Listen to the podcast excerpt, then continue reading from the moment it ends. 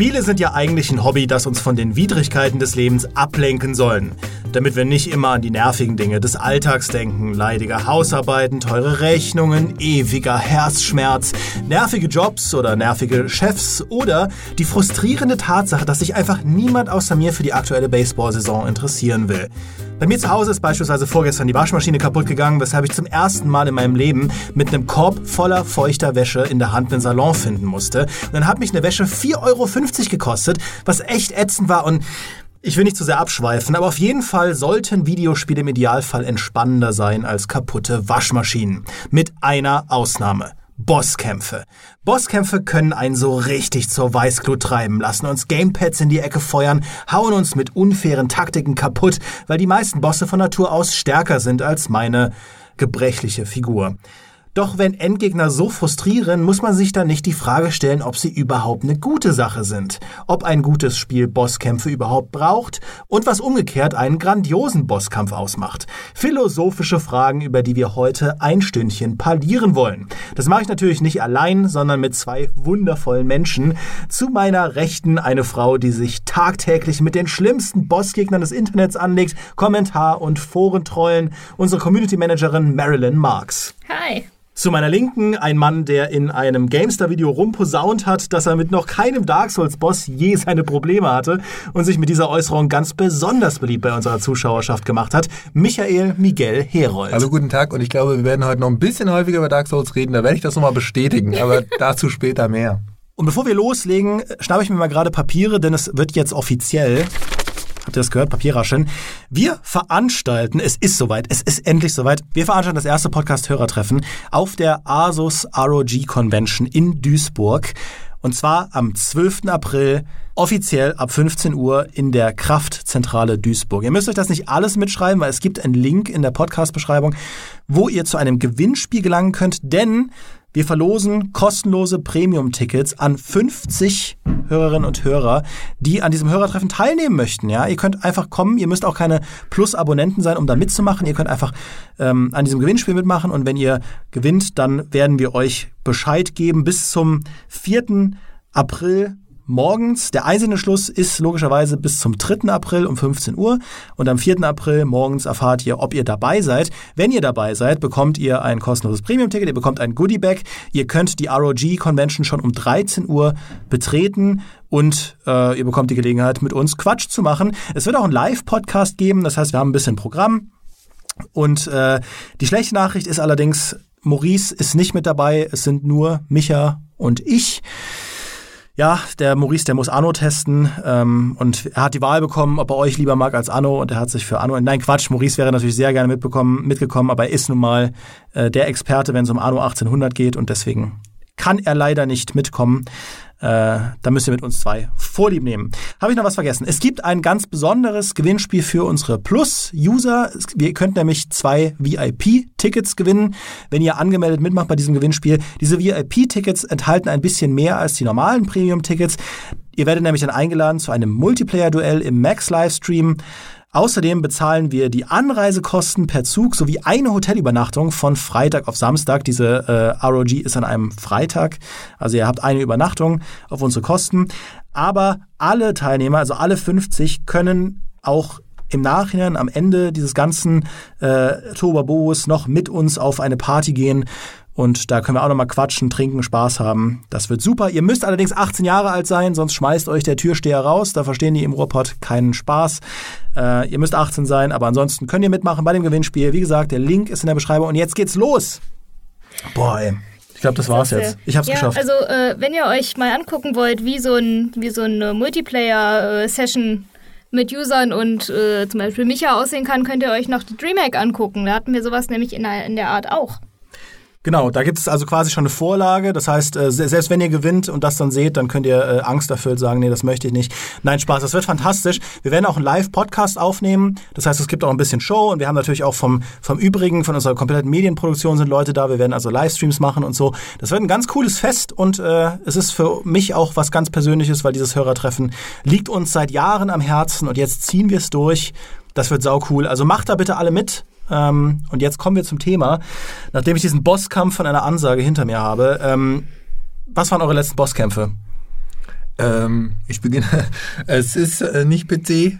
Ich schweife kurz ab in die Konsolenwelt, nämlich auf die Switch. Es waren die Top 4 von, äh, von Pokémon. Ich habe zuletzt äh, auf der Switch nämlich Pokémon Let's Go Pikachu gezockt und mich quasi wieder in meine eigene Kindheit zurückversetzt, weil das ist ja quasi Pokémon Blau habe ich damals gezockt. Äh, alternativ wäre ja auch noch Blau, äh, nee, wäre Rot und Gelb noch möglich. Ähm, Genau, und so habe ich die Top 4 von Kanto besiegt und noch fieser natürlich. Die Überraschung war jetzt nicht mehr ganz so groß wie beim ersten Mal, aber nach den Top 4 kommt ja auch noch der fiese Champion, den man dann auch noch nach diesem anstrengenden Ritt durch diese äh, Quadratur der Pokémon-Helden äh, durchleben muss. Kommt noch der fiese Champion und auch den musste ich überwinden. Ich habe es zu übermaßen. Ich will nicht schon wieder zu früh sagen, wie toll ich bin in Videospielen, aber ich habe es diesmal beim ersten Versuch geschafft. Hat mich aber auch wie gesagt, an meine Kindheit zurückerinnert. Da habe ich nämlich beim ersten Mal Pokémon Blau spielen sehr, sehr, sehr viel Zeit mit den Top 4 verbracht, weil ich nicht eingesehen habe, dass ich auch nochmal losgehen könnte und ja erst nochmal ein bisschen trainieren könnte, sondern ich habe gedacht, ich mache das jetzt. Und wenn meine Pokémon erst Level 40 sind und ich gegen Level 50 äh, Bossgegner in den Top 4 antrete, ich ziehe das durch. Jetzt war ich ein bisschen besser vorbereitet. Ich bin inzwischen äh, 26 Jahre alt. ich habe inzwischen etwas dazugelernt und konnte deswegen äh, mit diesen Bossgegnern jetzt ein bisschen besser umgehen. Es war aber trotzdem immer noch genauso fantastisch wie früher, weil die Top 4 immer noch der, der, Name allein, der steht schon, das sind Bosse, weißt du? Ja. Und dann kommt noch der Champion. Da, gut, da war jetzt die Namensgebung äh, an Kreativität, glaube ich, äh, kaum zu überbieten. Aber das sind halt, wie gesagt, gerade aus der Kindheit heraus, sind das schon einfach wirklich nochmal Stepstones, die man erstmal durchleben muss, wenn man dieses Abenteuer mit den acht Arenen davor und sowas mhm. beendet hat. Dann nochmal diese Hürde nehmen damit du sagen kannst, ich bin der Beste von allen. Ich will der Allerbeste sein, wie keiner vor mir war. Ganz allein stand ich sie mir, ich kenne die Gefahr und so weiter. Mhm. Also ich will, ich will, äh, will nur einwerfen, ich finde Champion ist ein fantastisches, äh, fantastische Bezeichnung. Mein Forza-Charakter heißt Champ. Und dann sagt diese Navi-Frau die ganze Zeit zu mir, hey Champ, hey Champ, hey Champ. Einfach damit das mal jemand im Leben zu mir sagt. Und jetzt sei mir nicht böse, aber ich bin jetzt nicht so beeindruckt, dass sie die Top 4 als Erwachsener war, dass du die Top 4 besiegt hast. Aber das war ja wirklich so, man war als Kind zu blöd dafür. Das war sowas, was man ganz simpel durch Hochleveln ja lösen konnte. Ähm, natürlich auch dadurch, dass man einfach diese Elementtypen gelernt hat, aber man konnte es halt auch doof machen und einfach hochleveln wie Sau.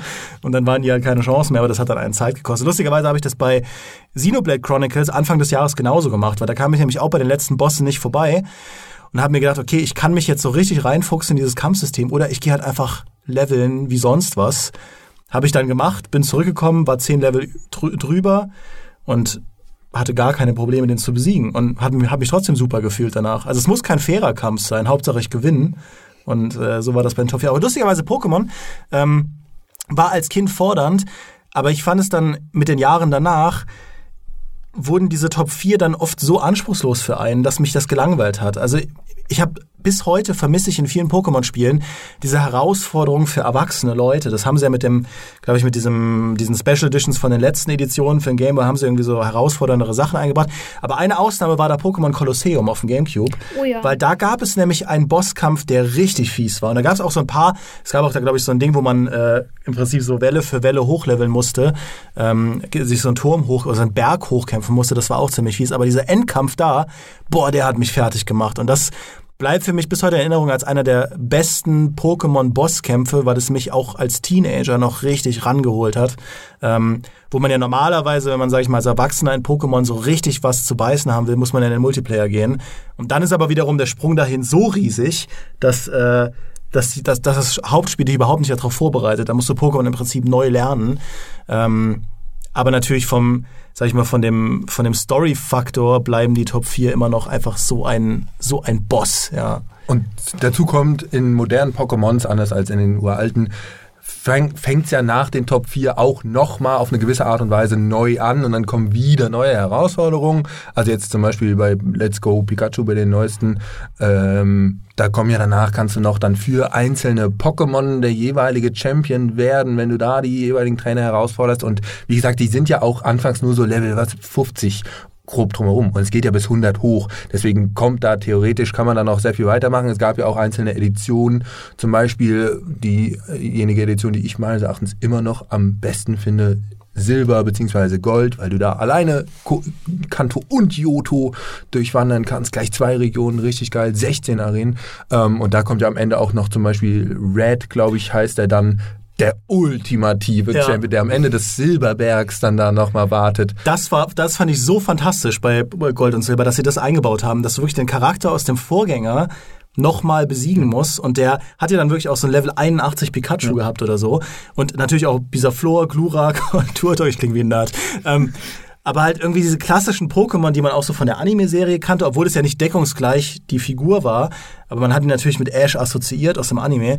Und auf diesem Berg da, dieses finale Duell, dagegen waren die Top 4 nix. Also das war, das war wirklich auch ein großartiger Bosskampf. Aber so großartig das war, war es wiederum eine furchtbare Entscheidung, einfach zu sagen, in einigen Spielen, ja, wir lassen euch jetzt nochmal gegen die Top 4 antreten und die waren einfach nur ein bisschen höher gelevelt. Die waren dann nicht mehr 50, die waren dann 70 oder so. Und da habe ich mir gedacht, echt jetzt? Muss das denn sein? Dazu konnte man die Top 4 ja dann später geradezu missbrauchen, weil nämlich später, mhm. wenn du dann hochleveln musstest, um wirklich bis auf 100 zu kommen oder sowas, brauchtest du halt entsprechend starke Gegner. Und dazu haben sich die Top 4 dann halt wunderbar angeboten, weil die beim zweiten und weiß ich nicht wie vielten äh, Versuch stärker wurden. Ich weiß nicht, ob die, haben die weiterhin hochgelevelt mit dir? Ich glaube nicht. Die haben nur nach dem ersten Mal eine zweite Stufe erreicht. Ähm, und dementsprechend hat man halt dann, je nachdem wie ehrgeizig man dran geblieben ist, wie sehr man sein Team auf Level 100 haben wollte, hat man die Top 4 irgendwann richtig im Durchlaufen mehrmals hintereinander gemacht, weil die einfach zum ja, XP-Farmen geradezu da waren und sich angeboten haben. Und dann hast du in einer halben Stunde so einen Durchlauf gemacht und warst mit all deinen Pokémon um vier Stufen besser. Und da hat es ein bisschen an Magie verloren, dieser Bossgegner. Aber es ist, ich glaube, also wer Pokémon gespielt hat, wird sich an das allererste Mal erinnern, als er diesen Top 4 gegenüberstand. Und das, meine lieben Freunde, Junge, Junge, Junge, äh, ich war jung, ich habe mir nicht in die Hosen gemacht, aber es war trotzdem äh, beeindruckend. Das war das eine Mal, dass du dir nicht in die Hosen gemacht hast als kleiner Junge, ja.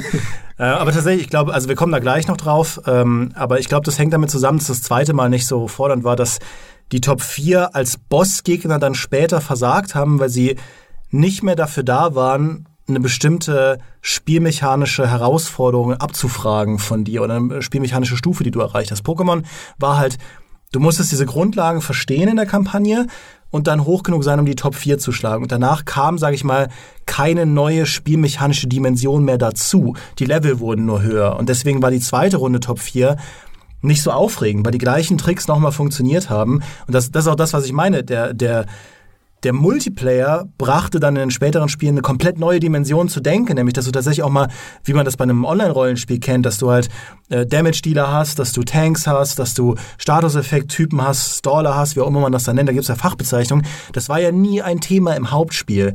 Und das, finde ich, war so eine verpasste Chance, dass man einfach sagt, für die Leute, die Pokémon durchgespielt haben, bieten wir noch eine zweite Runde an, für die ihr aber Lektionen gelernt haben müsst, die eben auch wirklich neu sind. Und das, das haben sie dann nicht mehr gebracht. Aber gut, Pokémon ist halt auch über weite Strecken für Kinder. So, Mary, jetzt du. Dein letzter Boss. Mein letzter Boss, äh, ich muss zu meiner Schande gestehen, der, an dem sitze ich immer noch. Äh, oh ja. ja, das, äh, ihr, ihr, habt mich schon fluchen gehört ohne Ende. äh, es ist wirklich ganz klassisch. Ornstein und Smaug. Ich spiele aktuell das äh, Dark Souls. da kann ich ja nur lachen. Entschuldigung, Entschuldigung, Mary, mach erstmal weiter. das sehen wir noch, du. Das sehen wir noch. Äh, ich sitze immer noch dran. Ich spiele es gerade auf der Switch. Ähm, ich spiele das ganz gerne auf der Switch, weil wenn ich im Zug sitze oder so, dann habe ich keine Fluchtmöglichkeit. Dann kann ich mich auch nicht öffentlich aufregen. Also mhm. könnte ich schon, aber wahrscheinlich nur einmal. Und äh, oh Gott, jetzt habe ich gerade aktuell dieses Nintendo Online, äh, diesen, diesen halt der Zugang zu. Dann habe ich mir gedacht, naja gut, dann holst du dir jetzt einen, der kann das vielleicht. Aber die sind alle nutzlos. Die schmeißen irgendwie ihre Feuerbälle und es passiert nichts. Die sind alle nutzlos. Aber ich finde ich find die Vorstellung so geil, dass du als Community Managerin, die für Ordnung in den Kommentarbereichen äh, steht, abends dann in der U-Bahn sitzt und alle zusammenschreist, weil du an Ornstein und Smaug nicht weiterkommst. Aber es ist ja tatsächlich auch, ähm, ich habe noch mal ein bisschen recherchiert für diesen Podcast, ausnahmsweise. Äh, und äh, Ornstein und Smaug waren auf Platz eins in einem, in einem Ranking von einer, von einer anderen Seite der härtesten Bosse aller Zeiten. Was ich ein bisschen krass finde, weil das würde ich so nicht unterschreiben. Miguel, du wahrscheinlich auch nicht, aber auf jeden Fall hast du die, die Legitimation einer professionellen Seite, dass das echt harte Hunde sind, ja. Ich muss das jetzt kurz mal aufklären. ähm, also du hast vorhin schon angedeutet, ich habe bereits in einem früheren Dark Souls Rückblickvideo auf GameStar behauptet, was heißt behauptet? Ich habe festgestellt, dass ich, und das sage ich voller Stolz erneut, Ornstein und Smaug im allerersten Versuch erledigt habe. So, ich möchte damit nicht übermäßig jetzt darauf hinweisen, was für ein fantastischer Typ ich bin. Das mache ich an anderer Stelle häufig genug. Das war einfach wirklich, ich glaube, eine ganze Portion Glück. Ähm, und ich habe vorher keinen Guide zu denen gelesen oder so. Ich habe jetzt mir nicht angeguckt und Lösungen durchgeguckt, wie das geht. Ich habe von denen vorher schon gehört gehabt. Man kriegt ja mit, wenn man mit Kumpels drüber redet und irgendwie auch im, im Internet liest und so, dass die ganz schön heftig sind, die beiden. ich weiß nicht, äh, wie ich es gemacht habe, ob ich kurz von der Muße geküsst wurde, aber ich habe die beiden im ersten Versuch erledigt. Ich habe das vielleicht in dem Video damals äh, mit dem Rückblicksvideo etwas uncharmant ausgedrückt. Dafür möchte ich mich im Nachhinein entschuldigen, falls das irgendjemand von euch gesehen hat. Guckt euch notfalls nicht nochmal an, äh, sonst werde ich nur unsympathischer für euch. Das, das, Beste ist ja, dass du, dass die Kamera so ein bisschen äh, niedrig gestellt ist und du im Prinzip in einem Thron hockst und man sieht deine Arme auf der Lehne und du sagst, nö, ich habe das beim ersten Mal geschafft. Ja. Ihr etwa nicht? und ich sag mal, die Community hat ihr geantwortet in den Kommentaren. Also es tut mir leid, ich respektiere sehr, dass die eine Herausforderung äh, sein können, wenn man nicht gerade Glück hat wie ich. Aber ich behalte diese Legende am Leben. Ich habe die im ersten Versuch geschafft. Es tut mir leid, Mary. Wir können den Test ja machen. Ich habe meine Switch hinten im Büro liegen. Ich werde die nie wieder anfassen. Ich werde nie wieder werde ich mit Ornstein und Smaug in eine Arena treten, weil dann könnte die Legende von mir bröckeln, wenn ich die beim nächsten Mal nämlich nicht schaffe. Deswegen Einmal und nie wieder. Aber lustigerweise sind Ornstein und Smaug, finde ich, auch so ein bisschen ein, ein, gutes Beispiel dafür, für etwas, was jetzt zum Beispiel in, in Sekiro, dem neuen From Software-Spiel, nicht mehr so gut funktioniert. Das, die, die sind ja hart, weil sie so chaotisch sind, weil du ja anders als in den meisten Bosskämpfen gegen zwei unterschiedliche Feinde zur gleichen Zeit kämpfst. Es gibt ja auch diese, diese ähm, Gargoyle-Dämonen und so, wo man auch gegen zwei kämpft, aber das sind zumindest zweimal die gleichen Dudes. Ähm, aber bei Ornstein und Smaug, das sind zwei entgegengesetzte Charaktere. Einer ist sehr groß, mit einer sehr großen Keule, so ein richtig dicker Hühne. Und der andere ist so ein flinker Speerkrieger, glaube ich. Blitzschnell, ja. der hat auch so Blitzfähigkeiten. Genau, der hat auch so Blitzfähigkeiten. Und du musst da in diesem Kampf extrem hin und her hetzen und dir wirklich Gedanken machen, wen du zuerst angreifst, weil ich glaube, wenn einer stirbt, bekommt der andere einen Bonus, wird dann also noch mal härter.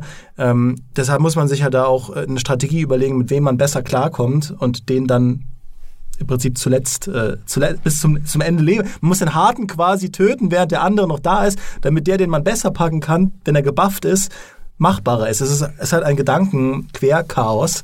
Äh, und da konntest du dir zumindest dich in einen äh, konntest dich zumindest durch irgendwie Glück dadurch mogeln. Bei Sekiro geht das nicht mehr, weil du dieses Kampfsystem wirklich gemeistert haben musst, um überhaupt eine Chance zu haben. Oder man konnte, wie ich es gemacht habe, einen Koop-Menschen reinholen und dann diesen diesen Vorteil des 2 gegen 1 zumindest ausgleichen. Das hat bei mir extrem geholfen.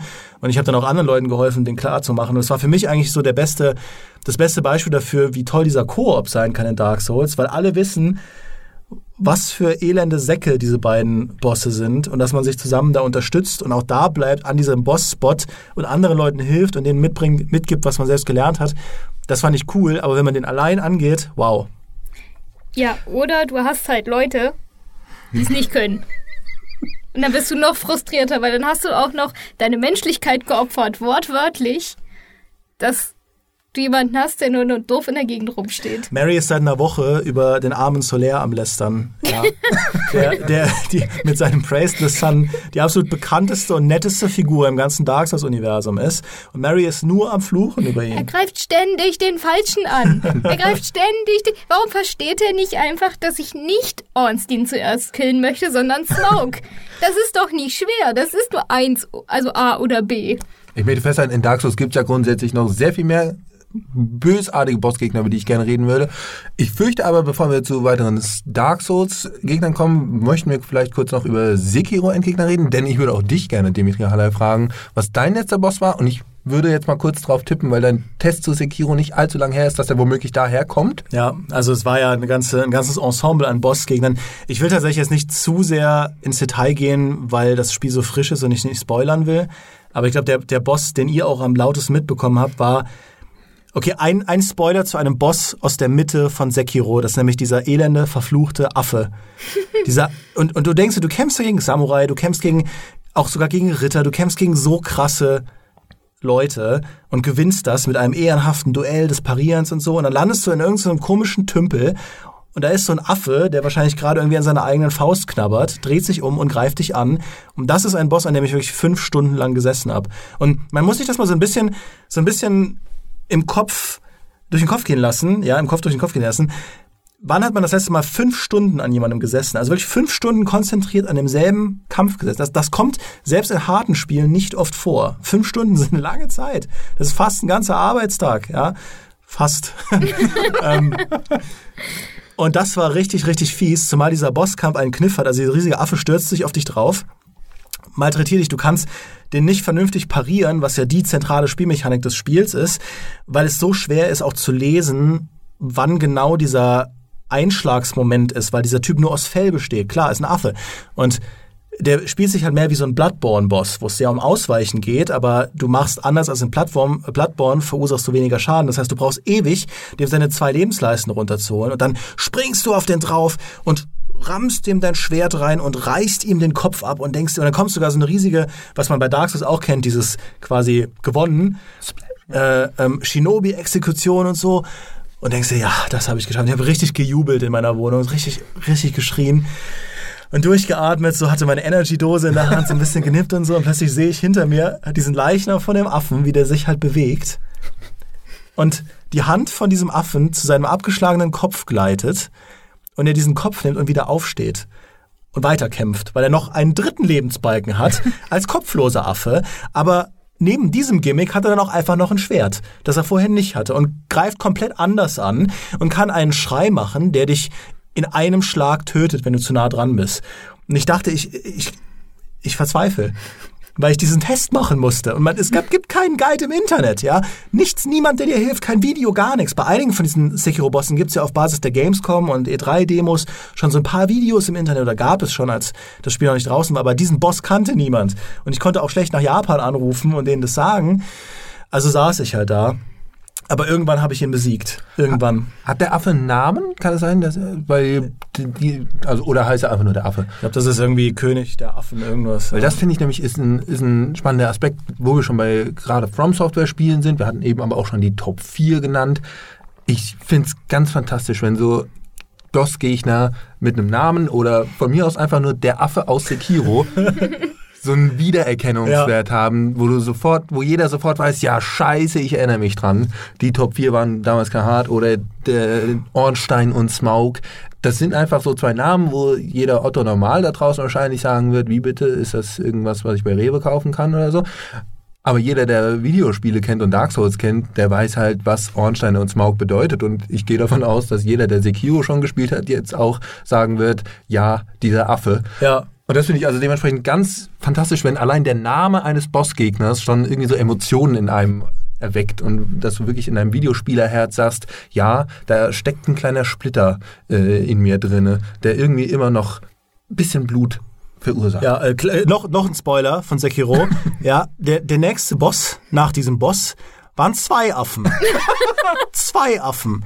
Der eine hat wenigstens von vornherein keinen Kopf, aber es waren zwei Affen. Ich bin aber das, das hat dann lustigerweise geklappt, weil man, das ist das Tolle an Sekiro, du, wenn du diese Spielmechanik gemeistert hast und den einen Affen so fertig gemacht hast, sind die zwei Affen lustigerweise weniger ein Problem als der eine. Aber dieser Affe war der schlimmste Boss. Aber was du sagst, stimmt. Und da habe ich lustigerweise auch mit meinem Mitbewohner nach dem, nach dem äh, Sekiro-Marathon drüber gesprochen, dass bestimmte Spiele dich zwingen, dich so intensiv mit, mit, mit ihnen zu beschäftigen. Und Boss, Bosskämpfe sind dafür das beste Beispiel dass du die auf eine Art und Weise zu greifen bekommst, wie es bei vielen Spielen nicht der Fall ist und die deshalb sich in dein Gehirn einbrennen, wie das ganz viele Spiele früher getan haben, als man noch kleiner und unerfahrener war.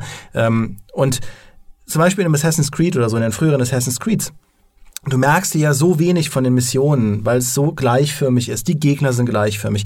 Du merkst dir bestimmte Aspekte davon, aber du, du musst dir mal überlegen, du hast ein 40 Stunden Open-World-Spiel durchgespielt und kannst dich dann im Nachhinein vielleicht an fünf Missionen erinnern und ein paar Charaktere, klar, weil die Story ganz gut ist. Und wenn man dir der aber sagt, nenn doch mal bitte vier Viertel aus London, in denen du viel Zeit verbracht hast, keine Ahnung.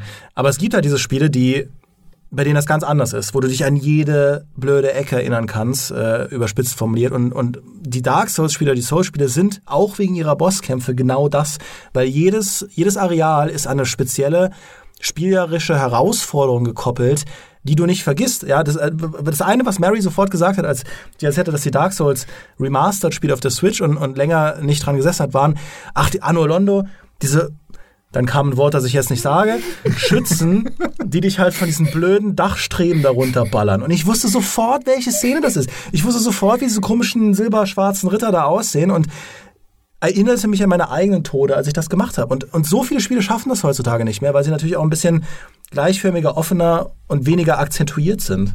Aber was damals ja auch noch war, du konntest ganz, ganz oft Cutscenes nicht überspringen. Ich erinnere mich, als wäre es heute gewesen, Kingdom Hearts 1 Rico. Schweres Ausatmen. Ich kann bis heute eins zu eins diese Cutscene, die vor diesem Kampf kommt, nachsprechen. Eins zu eins. Ich konnte, ich, ich wusste auch, wie lang die ist, dass ich nochmal losgehen konnte, um mir, weiß ich nicht, was zu trinken zu holen oder so und war immer genau pünktlich wieder da, um mir dann wieder ordentlich aufs Maul geben zu lassen. Das ist, das, das ist das Schlimmste, ne? Dieses, dieses Gefühl, also wenn dir ein Spiel klar signalisiert, hier, hier frisst es dir gerade Lebenszeit. Weil gescheiterte Kämpfe sind eine Sache, da kämpft man ja. Aber dieser Weg dahin oder diese Cutscenes, die man sich anschauen muss, das ist einfach nur zerfressene Lebenszeit, in denen du die du verlierst. ja. Und dann können es halt mal ratzfatz fünf Stunden, ein halber Arbeitstag oder ein ganzer Arbeitstag werden. Und schlimmstenfalls ist man dann, die Frage ist, wodurch ist man gezwungen oder motiviert, das Spiel weiterhin zu betreiben. Sei es durch die Arbeit, weil man den Test schreiben muss, oder sei es, weil man einfach ein ehrgeiziger Mensch ist, der sich sagt, ich lasse mich doch jetzt hier nicht von dieser doofen Rico verarschen. Äh, ich werde Kingdom Hearts Gottverdammt nochmal durchspielen. Ich habe ein ganz ähnliches Erlebnis bei Dark Souls 2 gehabt, nämlich mit dem sogenannten Ancient Dragon, der uralte Drache. Den habe ich eben noch gegoogelt, weil der mir so sehr im Hirn gebrannt hat. Das ist dieser riesige, große, locker 50 Meter große Drache, der am, äh, am Ende des Drachenschreins, ich habe es nochmal gegoogelt, ja. wohnt der so groß ist, dass der einfach erstens mal dich locker mit seinen Füßen zertrampelt und der kann auch dann hochfliegen und als Superattacke einfach die gesamte Plattform, auf der du rumrennst und auf der er normalerweise auch steht, einfach in Flammen setzen, sodass du gerade nur ans ganz andere Ende schnell rennen musst, sonst hast du keine Chance und verglühst einfach in einem Angriff diesen scheiß Drachen, ne, den, der ist optional, ich. Ich habe trotzdem sehr viel Zeit damit verschwunden, auch locker die fünf Stunden und keine Ahnung, 20 Versuche oder sowas, bis ich gesagt habe, ne, ich überwinde jetzt diesen Irrsinn, ich lasse diesen Mann hinter mir, diesen Drachen, ich verzeihe es mir bis heute nicht. Ich würde den immer noch gerne besiegen, weil das halt wirklich einfach immer noch in mir lodert. Weil ich habe den immer noch so bildlich vor Augen. Ich wusste jetzt seinen Namen kurze Zeit nicht mehr. Das kann mal passieren mit seinen alten Erzfeinden. Die verdrängt man notfalls auch in sein äh, Gedächtnis nach hinten. Aber ich habe dem sein Bild noch vor mir. Es würde mich nicht wundern, wenn ich, nachdem ich jetzt mich heute wieder so präzise an ihn erinnert habe, heute Nacht von ihm träumen werde. Das ist ein Schweinehund. Apropos nachts davon träumen, ein, Bo ein Endboss, wenn man es so nennen möchte, ist mir bis heute im Gedächtnis geblieben. Ich habe als Kind die Lego-Insel gespielt. so, und wenn man jetzt die Lego-Insel sagt, denkt man normalerweise nicht an Bosskämpfe. Da denkt man an diesen, wie hieß er, Pepper? Der, Skateboard-Typ. Der Skateboard-Typ, der Pizza verteilt. Ja. So, das Problem war aber, äh, du hast dann dem Steinbrecher eine Pizza gegeben, die sehr scharf war. Dadurch hat er seine Gitterstäbe von seinem Gefängnis schmelzen können und ist entflohen. Und ist über, die Lego-Insel terrorisiert. Und du musstest ihn einfangen. So, und dann gab es da irgendein ein, äh, Zeitfenster, was halt nicht offensichtlich war, in dem du den besiegen musstest. Ansonsten hat er über die Lego-Insel geherrscht. Und dann gab es eine Cutscene. Und ich habe, ich weiß aber bis heute, wie das aussieht. Und ich weiß, ich hatte als Kind wirklich Albträume davon, dass dieser Steinbrecher über diese Lego-Insel geherrscht hat. Und ich habe ihn bis heute nicht besiegt. Das Seitdem nur noch Playmobil. da ist ja Dark Souls nichts. Zumal die Lego-Insel ja auch ein Spiel ist, das ich mit Myriaden von spielerischen Herausforderungen assoziiere. Da gab es auch ein Rennen, das man fahren musste, in dem es keine Gegner gab. Ja. Und dann ist man auch sehr viel auf dieser Insel rumgelaufen und hat merkwürdige Dinge gemacht. Also ich habe, ich, manchmal wusste ich gar nicht, was jetzt genau das Spiel ist. Also was genau die, die Kernmechanik dieses Spiels ist, so dieser Gameplay-Loop. Man läuft, ich habe hier mal in, in, ähm, aus Pappmaché versucht nachzubauen. Das war ein Bosskampf, weil ich vergessen habe, das so innerlich trocknen zu lassen. Dann war das Ding einfach nur so feuchter Matsch. Aber die Lego-Insel war für mich mehr dasselbe, was so Ausdruckstanz ist. Ich meine auch, mich daran erinnern zu können. Ich will nicht wieder übermäßig angeberisch klingen, aber ich meine. Du hast die durchgespielt. Ich habe die Lego-Insel, glaube ich, schon als Kind gespeedrunnt, ohne zu wissen, was ein Speedrun ist. Habe ich, glaube ich, aus Versehen die wirklich, keine Ahnung, in einer halben Stunde oder sowas dieses Spiel einfach beendet, weil ich irgendwie von alleine auf Abkürzungen gekommen bin und sowas. Ähm es tut mir leid, wenn ich wieder angeberisch klinge. Ähm, ich will nur dazu sagen, dass es aber auch, ist es eigentlich ein fantastisches Bildnis wieder, genau wie Top 4 vorhin, was in der Kindheit alles so viel krasser war. Lego-Figuren. Die können einem heute noch dann in Erinnerung bleiben, weil die so viel krasser waren. Und ich finde, das ist ein Effekt, den ein guter Endgegner auch schafft, dass der dir selbst Jahre später noch in Erinnerung ist. Natürlich ist das umso einfacher, wenn du noch jünger bist und irgendwie noch auch anfälliger, sagen wir mal, für, für gewisse Effekte wie äh, Angst und auch Respekt vor Größeren und Älteren bist. Das ja. legt man ja mit dem Alter natürlich ab. Ähm, aber das finde ich einen ganz wichtigen Aspekt und deswegen finde ich es auch gar nicht verkehrt, über diese Spiele aus der Kindheit so sehr dann sich nochmal zurückzuerinnern, was das für fantastische Endgegner waren, weil die das auch gut ausgenutzt haben. Halt dann teilweise hier der, der Steinbrecher. Ganz simple Figuren eigentlich, die aber trotzdem halt notfalls auch das Kindliche, ich will jetzt nicht Kindern Angst machen, aber auch Jugendliche ganz einfach, viel einfacher erwischen, dass man sich denkt, wow, das waren jetzt die Top 4, das war der Steinbrecher und dafür dann so viel Respekt hat. Im Gegensatz zu heutigen Spielen, die halt wenn man irgendwie auch wie wir jetzt schon älter ist und erfahrener ist und dann sich eben auch denkt, okay, da habe ich jetzt ja als Ezio Auditore habe ich den Papst besiegt und ja. äh, erinnere mich aber am nächsten Tag nie mehr dran, weil der Papst einfach nur irgendwie ein dicker alter Mann war, der relativ unspektakulär irgendwie da mit seinem Apfel ein bisschen rumwedelt. Ja, ich glaube, das, äh, was du sagst, ist ein, ist ein guter Punkt, weil ähm, heutzutage versuchen Spiele, glaube ich, genau das zu vermeiden mit ihren Bosskämpfen, was sie bei mir als Kind oft auf, ausgelöst haben, nämlich dass ich so frustriert war, dass ich keinen Bock mehr hatte. Ja. Also mir haben, mir haben Bosskämpfe äh, gerade als Kind so viel Schiss gemacht und mich im Vorfeld schon so frustriert. Wenn du da auf dem Super Nintendo ein Super Star Wars gespielt hast, ein Empire Strikes Back, das war so schon ein hartes Spiel, ist es auch heute noch. Aber du, du schlägst dich da durch dieses Level, baust deinen Blaster auf auf Maximum und dann kommt halt ein Bossgegner und du weißt als Kind von vornherein, den werde ich sowieso nicht beim ersten Versuch schaffen. Ich habe drei Leben ich kann das Spiel und dann, wenn du Game Over bist, fängst du das Spiel wieder von vorne an. Das heißt, du hast diesen psychologischen Effekt, dass ich assoziiere Bossgegner nur mit Scheitern. Und selbst dieser eine Sieg, den du dann hast, der bringt dich da nur so ein bisschen drüber hinweg, weil dann spielst du halt weiter und dann kommt der nächste Bossgegner und so wird das Spiel frustrierender oder beziehungsweise diese, diese Schwelle von ist ein Spiel häufiger frustrierend als belohnend, die wird dann überschritten und dann hast du keinen Bock mehr. So ging es mir. Und ich hatte auf dem, auf dem Gameboy zum Beispiel das, äh, die Rückkehr der Jedi-Ritter und da kämpft man irgendwann als Han Solo und Chewbacca gegen diesen Reaktor auf Endor, der halt quasi dann so ein Reaktor ist, wo man auf Streben hin und her balancieren muss und äh, und halt dann abgeschossen wird von diesem Reaktorkern. Wer erinnert sich nicht an die Szene aus dem Film, ja? ähm, ich habe das einfach nicht geschafft. Ich habe das bis heute nicht geschafft. Und das war eine der, das war das erste Spiel, das ich für den Game Boy bekommen habe, den mein Vater mir gekauft hat. Das erste Spiel. Und ich habe das bestimmt 64 Millionen Mal probiert und es hat nicht funktioniert bis heute. Bin ich aber deutlich begrüßenswerter. Also ich begrüße die Herausforderung. Natürlich, es soll nicht frustrierend sein. Man will nicht auch im Alter noch sagen, scheiße, dieser Gegner ist, obwohl ich ein erwachsener Mensch bin, unmöglich zu besiegen, weil ich einfach zu schlecht, zu ja. doof, nicht die richtigen Reaktionen oder sowas dafür habe. Das soll nicht passieren. Aber ich lege schon Wert darauf, dass ein guter Bossgegner dann auch eine echte Herausforderung ist, weil nämlich wir haben schon von Dark Souls und sowas geredet, das ist geil, das bleibt in Erinnerung. Es gibt auf der anderen Seite sehr viele Spiele, wo das nicht der Fall ist. Ich denke dann zum Beispiel an so Loot-Shooter. Mhm.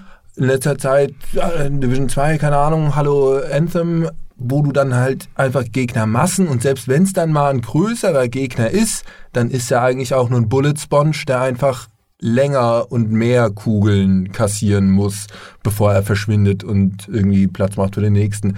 Und das ist halt alles nicht mehr die krasse Herausforderung, weißt du? Und dementsprechend bin ich eigentlich dann von solchen Spielen in Sachen Endgegner-Design auf jeden Fall schwer enttäuscht im Vergleich zu Endgegnern, die nicht nur länger dauern, sondern wirklich irgendeine auch eine Spielmechanik mitbringen, die erfordern, dass man sich da reinfuchst, weißt du? Also wie gesagt, Dark Souls ist das allerbeste Beispiel. Äh, es gibt aber noch sicherlich andere, die mir gleich einfallen werden.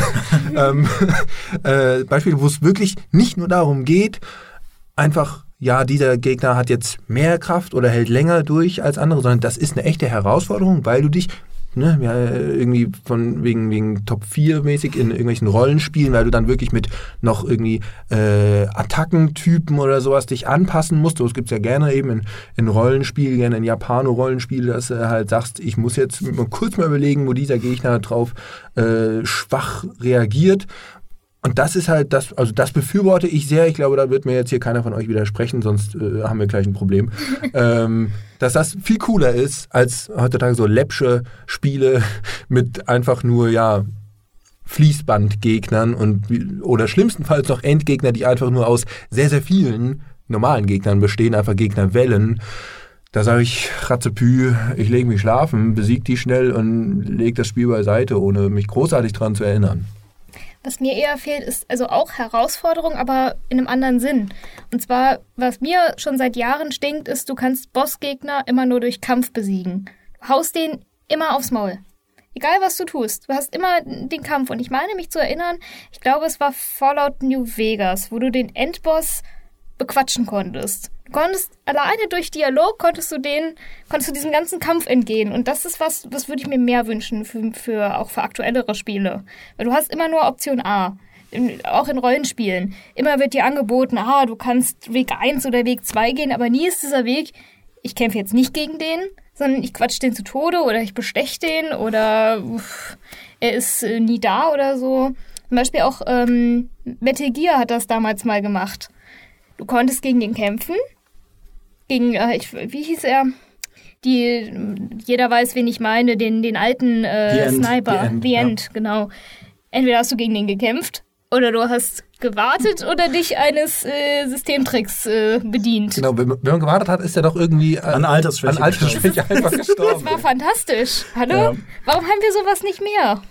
Ja, das ist, ähm, lustigerweise war das ja auch der größte Kritikpunkt an den moderneren Deus Ex-Spielen, an, an Human Revolution, dass die Bosskämpfe dich gezwungen haben zu ballern in einem Spiel, das seit jeher dafür bekannt ist, dass Ballern nur eine Option von vielen ist. Dass du das auch als Pazifist durchspielen kannst. Es gab sogar ein Achievement, wenn du das Spiel schaffst, ohne jemanden umzubringen, aber die Bosskämpfe waren da ausgenommen und das war für viele eine richtig krasse Enttäuschung. Sie haben ja dann sogar extra diesen Director's Cut gemacht, wo sie dann die Bosskämpfe noch ein bisschen überarbeitet haben. Weil im ersten, im allerersten Deus Ex, das war fantastisch. Du konntest an jedem Bosskampf vorbeikommen. An jedem. Du, und ich habe das auch mal einmal gemacht, weil ich die Charaktere so sehr mochte, weil ich Gunther Hermann, den, den wütenden Deutschen und äh, die Navarre und so, ich wollte die nicht umbringen. Und da konntest du, wenn du sie umbringen wolltest, musstest du es auch nicht per Kampf machen. Du konntest sogar solche äh, Kill-Switch-Sätze, so Code-Sätze lernen, mit denen du denen quasi sofort den Kopf in die Luft jagen konntest. Ähm, aber du konntest auch einfach weglaufen vor denen. Also wenn die, die, die war, will dich irgendwann mal verhaften und dann kannst du abhauen. Und dann geht's trotzdem weiter und das Spiel reagiert darauf. Und egal, du hast teilweise so absurde Wege gefunden, an Bosskämpfen vorbeizukommen. Das Spiel hat immer darauf Rücksicht genommen. Das fand ich so super. Wenn du das Spiel wirklich als jemand gespielt hast, der nur schleicht und niemanden tötet, dann ging das. Und in den neueren Deus Ex-Spielen geht das halt nur bedingt. Und das äh, war ein riesiger Kritikpunkt und ich würde das auch so unterschreiben. Aber man findet eben auch heutzutage selten, finde ich, so Bosskämpfe, die, die mit der kreativen Klasse eines Metal Gear Solid mithalten können. Also zumindest im westlichen AAA-Markt, würde ich behaupten. Ähm, aber ich würde jetzt auch mal die steile These aufstellen, dass man an einem Bosskampf erkennen kann, ob eine Spielmechanik tief ist oder nicht. Ähm, weil tatsächlich Bosskämpfe haben, wir haben es jetzt schon angerissen, ähm, haben viele verschiedene Funktionen, die sie erfüllen müssen. Und ich finde, eine Funktion, die sie oft sehr gut erfüllen, ist äh, abprüfen, ob du eine Spielmechanik verstanden hast. Und das, dieses Abprüfen funktioniert aber auch nur, wenn du eine Spielmechanik wirklich so staffeln kannst, dass es Komplexität gibt. Beim Call of Duty, du läufst halt durch den Schlauch und ballerst auf Gegner. Alle Waffen sind im Prinzip gleich. Du musst gerade entscheiden, ob du ein Scharfschützengewehr haben willst oder ein Assault Rifle oder eine Schrotflinte. Kannst aber zwei Waffen tragen, das heißt, es ist auch nicht wirklich eine Entscheidung.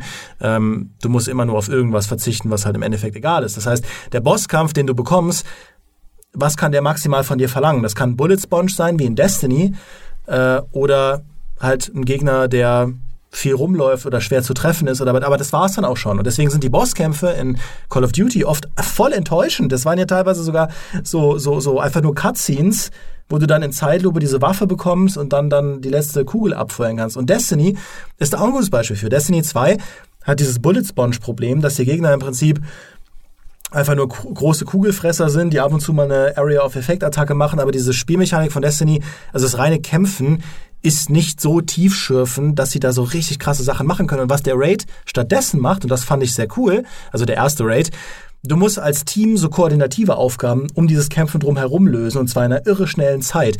Und die Herausforderung ist da, dass man sich als Sechser-Team lernt, bis auf die Millisekunde abzusprechen und dann gewinnt man und nur dann kann man gewinnen. Das ist eine Dimension, die das Hauptspiel so nie hat, so ein tiefschürfendes Teamplay, wo du dann auch tatsächlich mal diese unterschiedlichen Charakterstats und so weiter oder Rüstungsstats lernen musst, um, um diese letzten Vorteile aus dir rauszuholen. Und bei The Division 1 war es ja auch so, dass erst die, die Incursions wirklich dich auf diese Spielmechanik geprüft haben, die diese paar tiefen Facetten, die das Kampfsystem dann hatte, so ein bisschen abgefordert haben. Und bis dahin waren das nur Bullet Sponges. Und, ähm, und umgekehrt gibt es halt viele Bosskämpfe, äh, beziehungsweise viele, viele komplexe Spiele, bei denen die Bosskämpfe wirklich die dich abfragen, ob du das gemeistert hast. Rollenspiele sind ein gutes Beispiel. Ja, also äh, bei so vielen Rollenspielen, beim Dragon Age Origins zum Beispiel, wenn du da nicht raus hast, wie diese Kombos funktionieren mit den Elementarangriffen und so weiter und so fort, wenn du nicht verstanden hast, was ein Tank macht, was ein Damage Dealer macht, was ein Healer macht, was ein Nuker macht, dann gewinnst du auf dem höchsten Schwierigkeitsgrad diese Fights nicht. Aber du gewinnst sie, wenn du es verstanden hast. Und das finde ich halt cool. Ich finde, die deutlichste Variante von dem, was du sagst, ist im Grunde genommen, wenn das Spiel sogar dir ein Item gibt, was du anschließend dann in den äh, Endgegnerkämpfen ansetzen musst. Zelda. Ich denke da vor allem an Zelda ganz genau zurück, wo du halt dann irgendwie, keine Ahnung, in dem Dungeon, wo du den Kraftring bekommen hast, musstest du im Endgegnerkampf dann irgendwie den Endgegner einmal selber hochheben. Oder King Dodongo mit den Bomben, ja, die genau. Bomben, die Bomben, über dieses riesige Maul werfen muss, wo drin steht, wirf die Bombe bitte hier rein. Oder du hast dann irgendwie den Magnethandschuhstab äh, bekommen und musst das dann damit arbeiten und so war das ganz präzise das gesamte Spiel oder das jeweilige Level oder das Dungeon darauf ausgelegt, dass du kapierst und entsprechend auch äh, darauf eingehst, wie das neue Item, was du in die Hand gedrückt kriegst, funktioniert.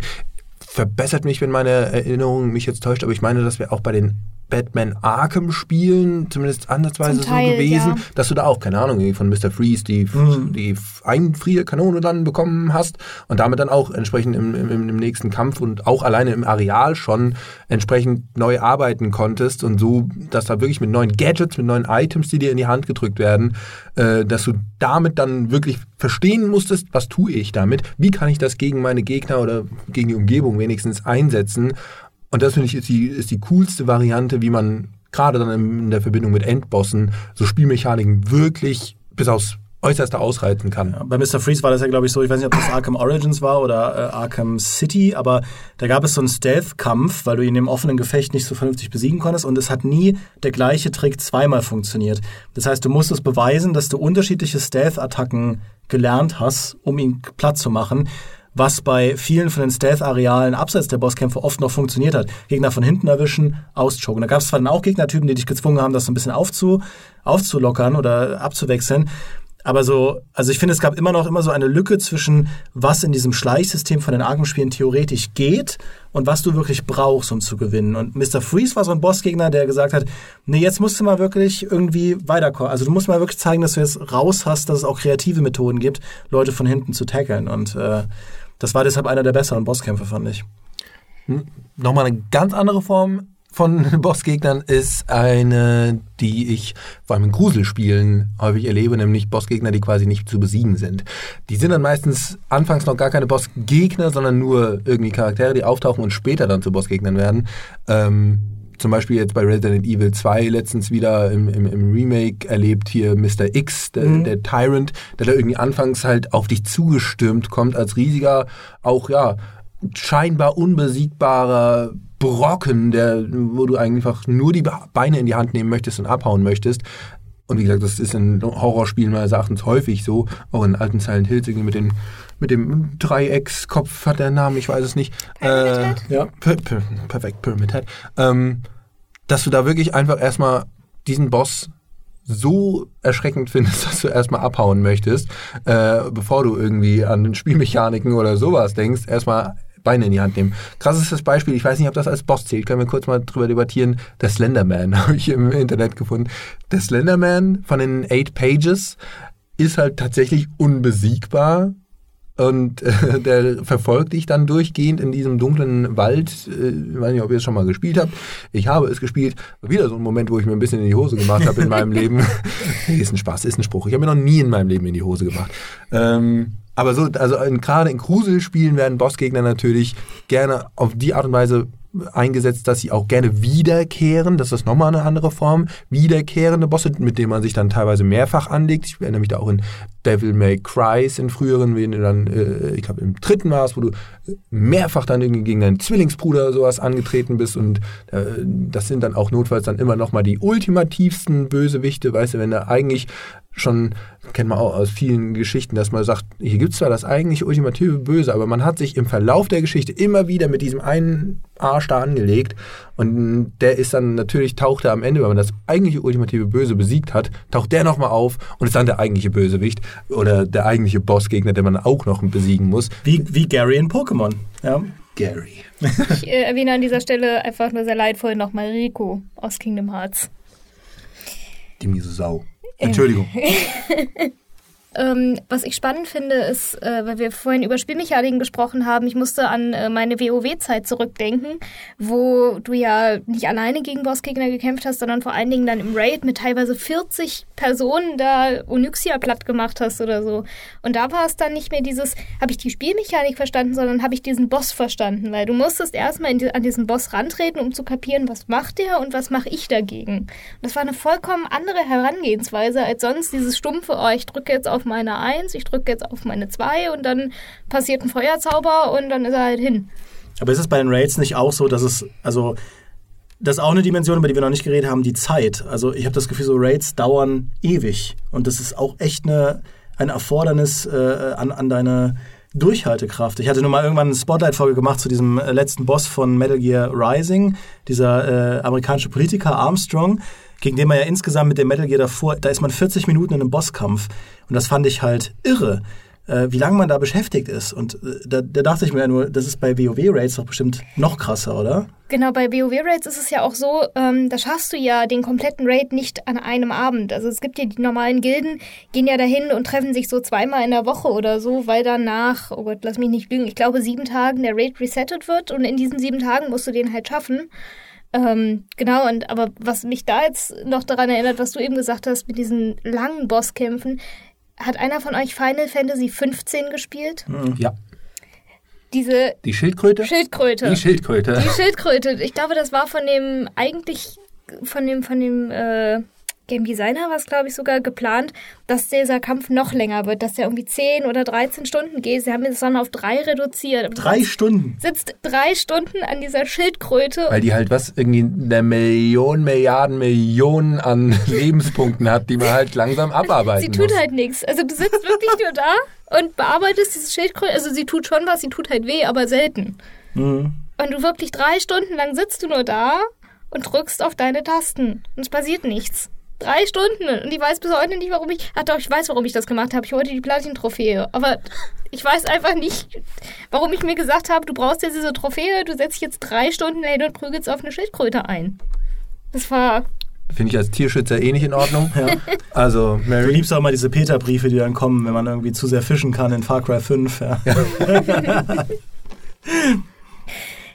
so ähnlich ist das ja auch mit, mit äh, WoW-Raid-Bossen, mit Onyxia oder so. Da sitzt du, glaube ich, an dem Boss selber, wenn es gut läuft, eine halbe Stunde. Wenn nicht sogar mehr. Teilweise gibt es ja jetzt in neueren äh, Add-ons, die spiele aktuell nicht mehr, aber da kannst du dann, dann, dann musst du da dich irgendwie, kriegt einer einen, einen Debuff und dann musst du denen erst wieder helfen. Oder in Burning Crusade gab es ein Theaterstück, was du mit deinem Bossgegner aufgeführt hast. Klar. Wurde dann einer, äh, ja, die, du hast Rotkäppchen und der böse Wolf gespielt und der Boss war natürlich der böse Wolf. Und dann wurde einer äh, in einen kleinen roten Gnom verwandelt und der musste dann weglaufen, während der Bossgegner hinter ihm her ist und der Rest hat von hinten drauf geprügelt. Das war fantastisch. Bist du dir sicher, dass du dir das nicht ausgedacht hast? Ich bin mir sehr sicher, weil es war fantastisch. äh, wo wir bei so persönlichen Erfahrungen mit Bossen sind. Ähm, was ich auch sehr schätze an Bossen ist, wenn sie nicht einfach austauschbare Randoms sind, die auf einmal so auftauchen, sondern ich mag es umso mehr, wenn ich richtig eine emotionale Bindung zu denen aufbauen kann. Wenn die am besten, ne, ich habe schon vorhin angedeutet, mehrfach auftauchen, irgendwie halt auch eine Story-Bewandtnis haben und nicht einfach jetzt dieses Monster sind, was da irgendwie in dem Turm da hinten wohnt. Ich muss da durch, ich muss den platt machen, sondern wenn das irgendwie Leute sind, mit denen man mehrfach zu tun hat, mit denen man auch wirklich in Diskurs gerät. Ich denke, ne, Batman war ich eben schon, der Joker ist klasse. Wie oft tritt er in Batman Arkham Asylum und auch dann in äh, Arkham City, wie oft tritt er da auf und wie oft wirst du daran erinnert, dass der einfach ein verrückter Schweinehund ist. Und wie extrem krass ist es dann halt am Ende, wenn du gegen ihn auch wirklich antrittst, beziehungsweise wenn er, ich will jetzt nicht spoilern, was mit ihm passiert. ähm, also wenn du wirklich so eine Verbindung zu Gegnern aufbaust, wenn du ihren Namen kennst und gegebenenfalls irgendwie ihre Mutter oder so noch kennenlernst, äh, damit du wirklich eine, eine, persönliche Bindung zu denen bekommst und umso eher Befriedigung empfindest, wenn du sie dann letzten Endes finishst. Das finde ich ganz wichtig. Dementsprechend, ich habe jetzt äh, auch gerade an zum Beispiel Okami gedacht. Äh, weiß nicht, das hier kennt ihr vielleicht dieses kunterbunte Japano-Spiel, äh, was in dieser Grafik, äh, wie sagt das man? kam für die Wii, glaube ich, damals raus, wo du auch, zeichnen musstest. Genau, ne? das kam vor kurzem jetzt auch nochmal in einem äh, HD-Remaster, ich glaube vor zwei Jahren oder so, raus. Äh, fantastisches, riesengroßes Rollenspiel mit auch wirklich beeindruckenden Endgegnern, aber da hast du von Anfang an, weißt du, dass da der böse Lindwurm Orochi auf dich wartet und der wird in der Story so oft erwähnt und von so vielen Leuten als furchterregendes Viech vorgestellt, dass du halt richtig Ehrfurcht schon von de, vor dem hast und richtig eine Verbindung zu dem aufbaust. Und wenn du dann letzten Endes vor ihm stehst, ist es halt wirklich so ein Moment, aha, finally we meet. Und das finde ich halt klasse, wenn du wirklich so ein, auch eine Vorfreude geradezu auf so einen Endgegner aufbaust. Nicht, weil der einfach nur irgendjemand ist, sondern weil er jemand ist. Das hast du ja auch ganz krass mit Ganondorf beispielsweise aus mhm. den ganzen Legend of Zelda. Ich muss zum Beispiel jetzt an äh, Breath of the Wild denken, wo du ja theoretisch von Sekunde 1 an zu Ganondorf in dieses Schloss kannst. Und kannst dich ihm ja stellen, aber du weißt ganz genau, du bist so ein kleines Würstchen, dass wenn du nicht der Übercrack bist, dann, äh, wenn du nicht ein äh, Michael ich, Miguel Ich, ich würde jetzt bist. fast gerne sagen, ich habe das gemacht, aber nein, habe ich nicht. Ich will nicht übertreiben. Weißt du, du, du steckst halt 30 Stunden in dieses Spiel immer mit, dieser, mit diesem Schloss im Hintergrund und denkst dir so, dich kriege ich, mein Freund. Ja, das ist eine spannende Sache. Ich hatte, ich erinnere, musste jetzt gerade bei dem, was du gesagt hast, Miguel, an ähm, Prince of Persia, Warrior Within denken. Das war ja der zweite Teil dieser Sands of Time Trilogie. Ähm, und da war ja alles so ein bisschen auf Dark und Gritty gemacht, nachdem der erste Teil ja ein klassisches Märchen war, weil Dark und Gritty sich besser verkauft. Aber es gab auch eine ähm, In-Universe-Erklärung, warum dieser Prinz so abgefuckt ist, weil er nämlich seit Jahren von so einem unsterblichen Dämonenvieh verfolgt wird, dieser Dahaka, ähm, weil er an diesem Sand der Zeit sich verschafft hat. Ja, das war hätte er nicht tun dürfen. Und in diesem Spiel ähnlich wie auch Mr. X oder so in einem, oder Nemesis in einem Resident Evil, verfolgt er dich halt die ganze Zeit und du musst immer weglaufen, immer weglaufen, immer weglaufen. Und wenn du einfach nur so das Spiel normal durchspielst, wirst du ihn auch bis zum Ende nicht besiegen. Aber es gibt ein geheimes Ende, wenn du alle Lebenserweiterungsdinger findest, kannst du so eine Waffe bekommen und dann kannst du gegen den kämpfen. Und das ist dann die Abrechnung. Dann kriegst du dann auch das, das gute Ende, das das geheime Ende war in Warrior Within. Ähm, das war genau, genau diese, diese, dieser aufgebaute Antagonismus. Und ich glaube, da sind wir auch an einer ganz guten Sache dran, weil in meiner Meinung, meiner Meinung nach funktioniert ein guter Bossgegner, kann über mehrere Dimensionen funktionieren. Du hast einmal diese spielmechanische Definition. Ist ein Bossgegner eine ehrfurchterregende Herausforderung von dem, was du gelernt hast? Ist das ein forderndes, ein fordernder, spannender Kampf? Das ist auf der rein spielmechanischen Seite. Aber natürlich muss er auch in der Story, also muss er nicht, aber er kann in der Story, hat ein sehr eindrucksvoller Antagonist sein. Und dann funktioniert es wiederum wie in klassischen Geschichten, wie auch in Filmen. Ja, beispielsweise der Gegenentwurf zu dir, dass er was kann, was du nicht kannst, dass er was hat, was du nicht hast, dass er wie Ganondorf halt all diese, diese Triforce-Macht schon voll ausschöpfen kann, wohingegen du das noch überhaupt nicht gelernt hast. Und da gibt es halt irgendwie diesen riesigen Gap. Oder er ist wie ein Sephiroth in äh, Final Fantasy VII, der halt ewig aufgebaut wird als der absolute Überkrieger um, und so weiter und so fort. Und dann gibt es vielleicht als dritte Dimension noch, was ich ein bisschen davon lösen würde, ob der Boss auch eine, ein, ein, sag ich mal, ein thematischer Superlativ ist von dem Level. Das hast du ganz oft bei bei Spielen, die sehr auf Leveldesign Wert legen, die beispielsweise wie in Mega Man sagen, wir machen pro Level ein Theme und dann kommt dir ein Boss entgegen, der dieses Theme auf eine besonders imposante Art und Weise verkörpert. Dark Souls ist auch ein gutes Beispiel. Die Dark Souls Bosse sind immer noch mal eine Spur krasser als diese ohnehin schon mörderische Welt. Die verkörpern die Thematik eines Areals auf eine besonders coole Art und Weise, eine besonders interessante Art und Weise. Und das finde ich dann auch immer cool. Das muss ja nicht unbedingt eine Story sein. Und äh, ich finde es immer ganz lustig, so zu schauen, je nach Spiel, das man spielt, ob man die Bosse so in unterschiedliche Kategorien einsortieren kann. Man zum Beispiel Bowser in Super Mario ist ja einer der ikonischsten Bosse überhaupt, den es gibt. Aber wenn man mal ganz ehrlich ist, im ersten Super Mario ist das ein lausiger Boss. Der steht einfach immer nur da und bewacht in jedem Peach-Schloss diese, dieses, dieses, den, das, das Tor zu Tod und du musst nur drüber springen. Du musst einfach nur drüber springen, dir die Axt schnappen, dann war's das. Bosskampf vorbei. Und was lernt er im Verlauf des Spiels dazu? Er kann auch Feuer spucken und später wirft er, glaube ich, auch mal eine Axt oder so. That's it. Das ist alles, was Bowser kann. Und er prüft, also die eigentlichen Level prüfen viel, viel mehr, ob du gelernt hast, wie man Super Mario spielt, mit Timing und Sprungreichweite und so, als Bowser. In späteren Mario-Spielen haben sie das viel besser gemacht. In Mario Odyssey zum Beispiel hast du ja ganz, ganz viele Fähigkeiten, die du adaptieren kannst. Und da haben sie es auch wieder mehr so gemacht. Du hast Beispielsweise kannst du irgendwie so ein, so ein, so ein Vieh dir einverleiben, womit du dann in so, später in so einem riesigen Kochtopf gegen einen Vogel kämpfen musst. Und dieser Kochtopf ist kochend heiß, logischerweise, und diese Suppe da drin auch. Und nur weil du in, in, in Gestalt dieses Monsterchens bist, kannst du das überhaupt durchhalten. Aber du musst eben auch diese Fähigkeiten, die dieses Ding dir gewährt, nutzen, um diesen Vogel besiegen zu können. Das heißt, da haben sie sehr, sehr viele Bosse drum strukturiert, dass du eine bestimmte Fähigkeit gemeistert haben musst. Und das ist dann wiederum super gutes Game Design. Äh, und das, das, das finde ich, das finde ich halt spannend. Dann gibt es aber gleich im, im selben Spiel. Mario Odyssey ist ein fantastisches Spiel, wenn man sich Bossdesign äh, angucken muss. Weil da gibt es nämlich auch diesen Super Mario Donkey Kong Bosskampf aus dem ganz alten Arcade-Ding, das sie wieder aufgelegt haben, wo du in der Stadt bei Pauline, die jetzt Bürgermeisterin ist, das ist ja die, das ist ja die Frau, die man im allerersten Mario retten musste vor Donkey Kong. Das war ja nicht Peach, das war ja Pauline. Und man muss für sie dann, während diese Show läuft, während diese, diese Musikparade läuft und so und dieses Theme dir im Ohr steht, läufst du halt diese 2D-Areale nochmal ab und musst am Ende Donkey Kong bezwingen. Was spielmechanisch überhaupt nicht relevant ist, weil das ganze Spiel ist ein 3D-Spiel. Du musst aber in diesem Moment mal wieder so denken, wie du in den 80ern gedacht hast. Und das ist fantastisch. Das ist fantastisch orchestriert.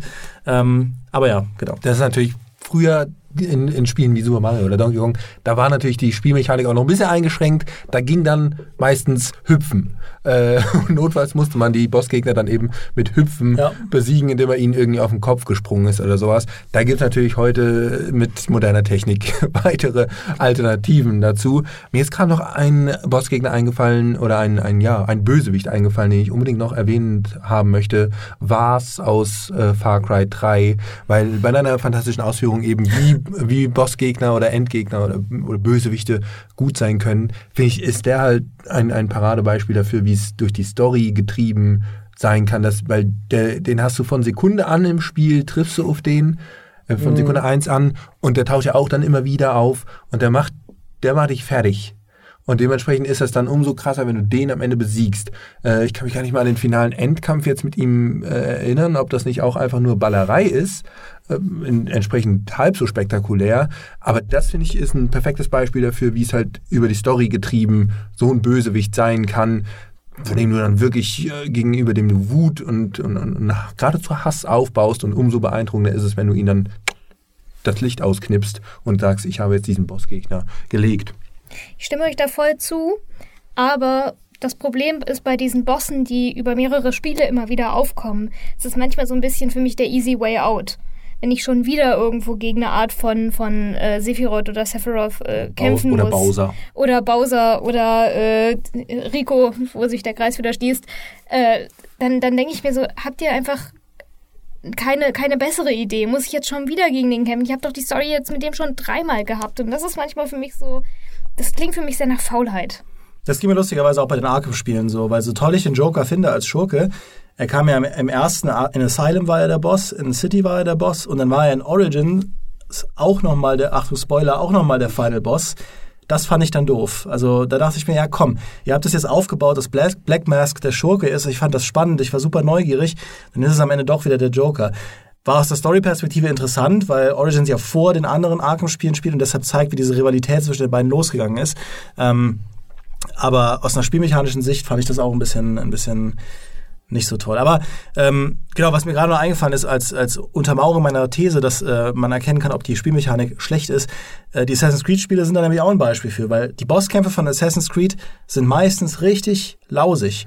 Weil die Kämpf, das, das Kampfsystem war sehr lange lausig. Ja, die, die, diese ganzen, was du schon erwähnt hast, der Papst, ja. Und selbst bei Assassin's Creed Syndicate, wo sie sich bemüht haben, die, die Kampfmechanik ein bisschen besser zu machen, ist das im Prinzip, du, du läufst einen Parcours ab und weichst Laserbereichen aus, was exakt das gleiche ist, was du in Assassin's Creed Unity machen musst, um den Boss zu besiegen. Und erst mit Assassin's Creed Origins haben sie es geschafft, die Bossfights spannend zu machen oder die Kämpfe spannend zu machen weil das Kampfsystem tiefer ist, weil das Kampfsystem komplexer ist, weil es jetzt um, wie bei Dark Souls, um Dodgen geht, um, um Elementareffekte und so weiter. In Assassin's Creed Odyssey haben sie es noch besser hinbekommen, weil das Kampfsystem noch ein bisschen komplexer ist und es auch verschiedene Schadensarten gibt und Stärken und Schwächen und sonst irgendwas. Da haben sie ja noch dieses Söldner-Nemesis-System eingebaut, dass bestimmte Dinge funktionieren, bestimmte Dinge nicht.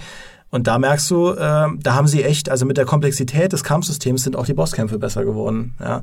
Und was ich auch noch einwerfen will, saumiese Bosskämpfe, weil ich gerade an Assassin's Creed war, Sauron in äh, Mordors Schatten.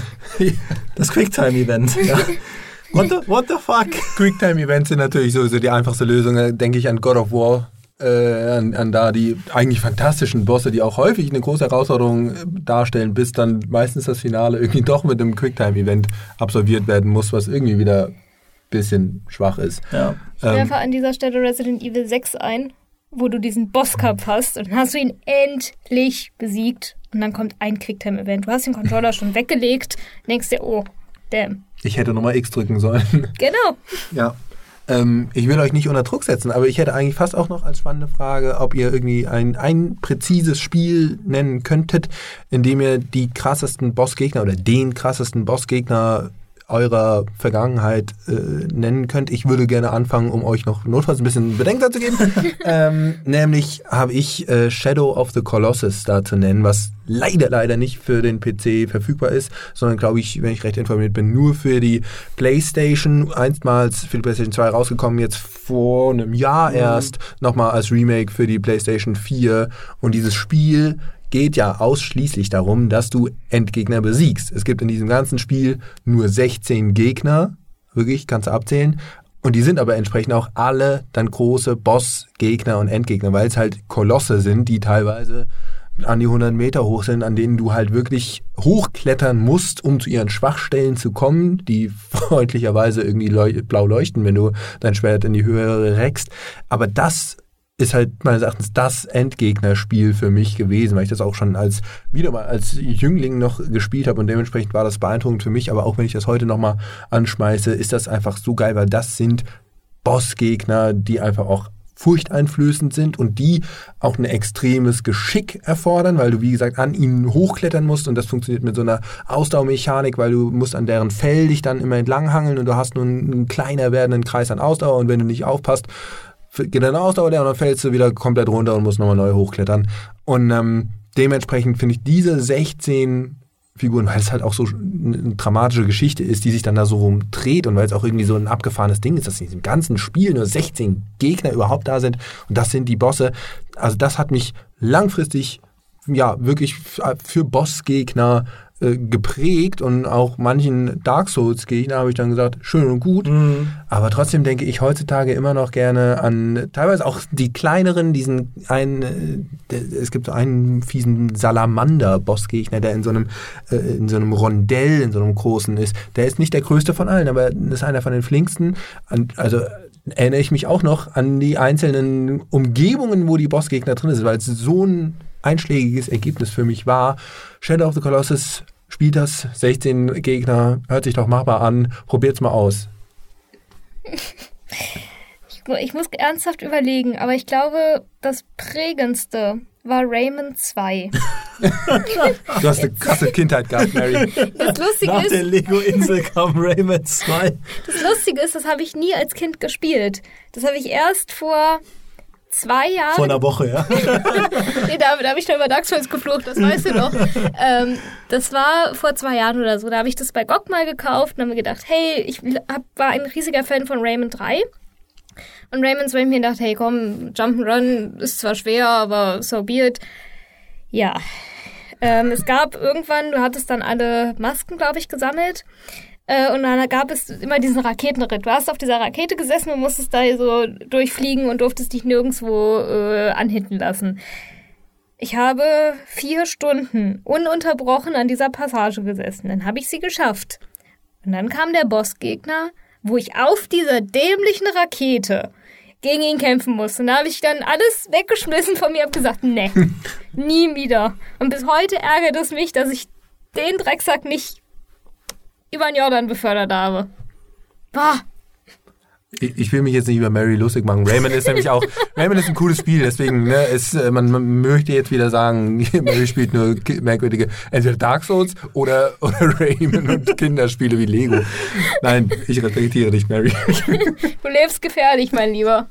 Aber es gibt auch viele, viele eindrucksvolle Bossgegner. Also ich kann es auch gar nicht auf eins bei mir ähm, reduzieren. Mir fielen halt ein paar Sachen ein. Zum Beispiel gibt es ja auch Genres, die sich total schwer tun mit Bossgegnern, nämlich Strategiespiele, Sportspiele und Adventures.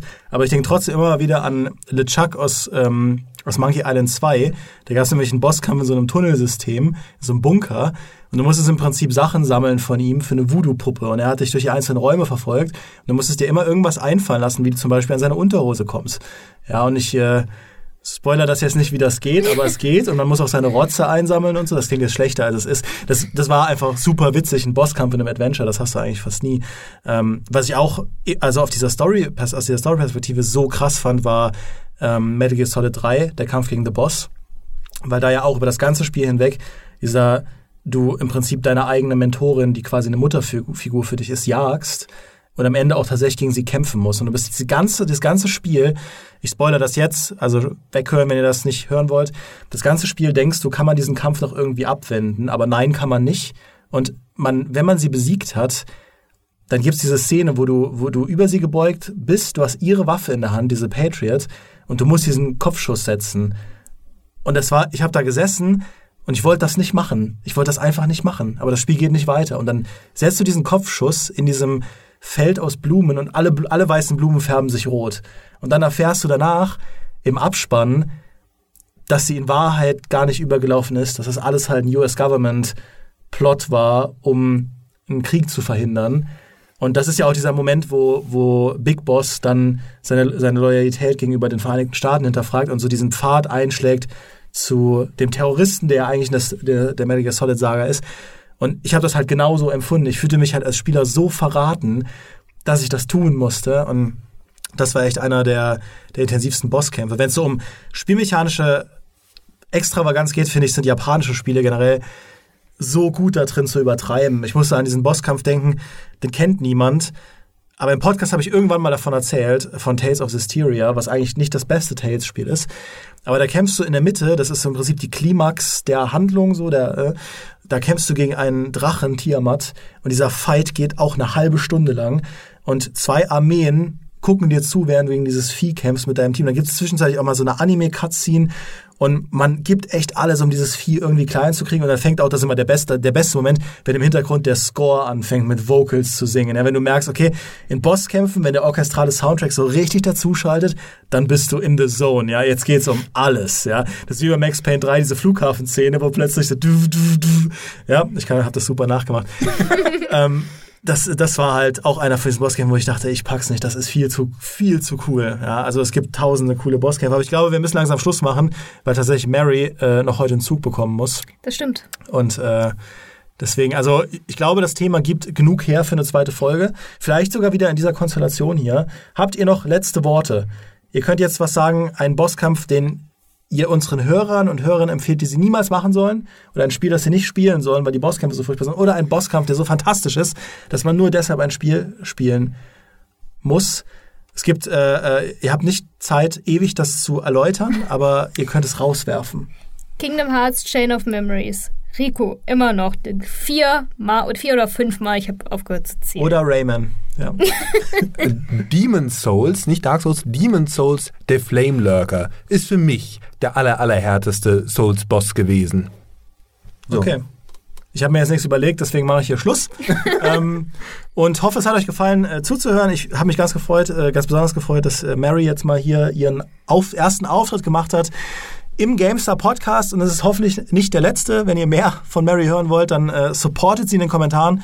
Wenn ihr mehr von uns hören wollt, dann supportet uns auch in den Kommentaren oder lasst gleich ein GameStar Plus Abo da oder gebt uns fünf Sterne wir, sind, wir finden alles super, alles an Feedback super. Und wenn ihr uns ganz besonders supporten wollt, dann macht beim erwähnten Gewinnspiel mit, um zu den 50 Auserwählten zu gehören, die uns beim Hörertreffen über den Weg laufen. Wir werden ganz viel plaudern, ganz viel Spaß haben.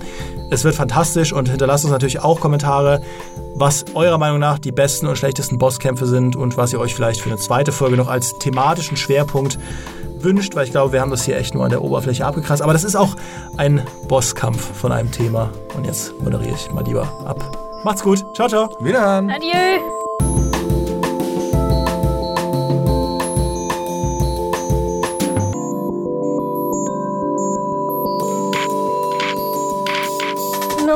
Sehen uns.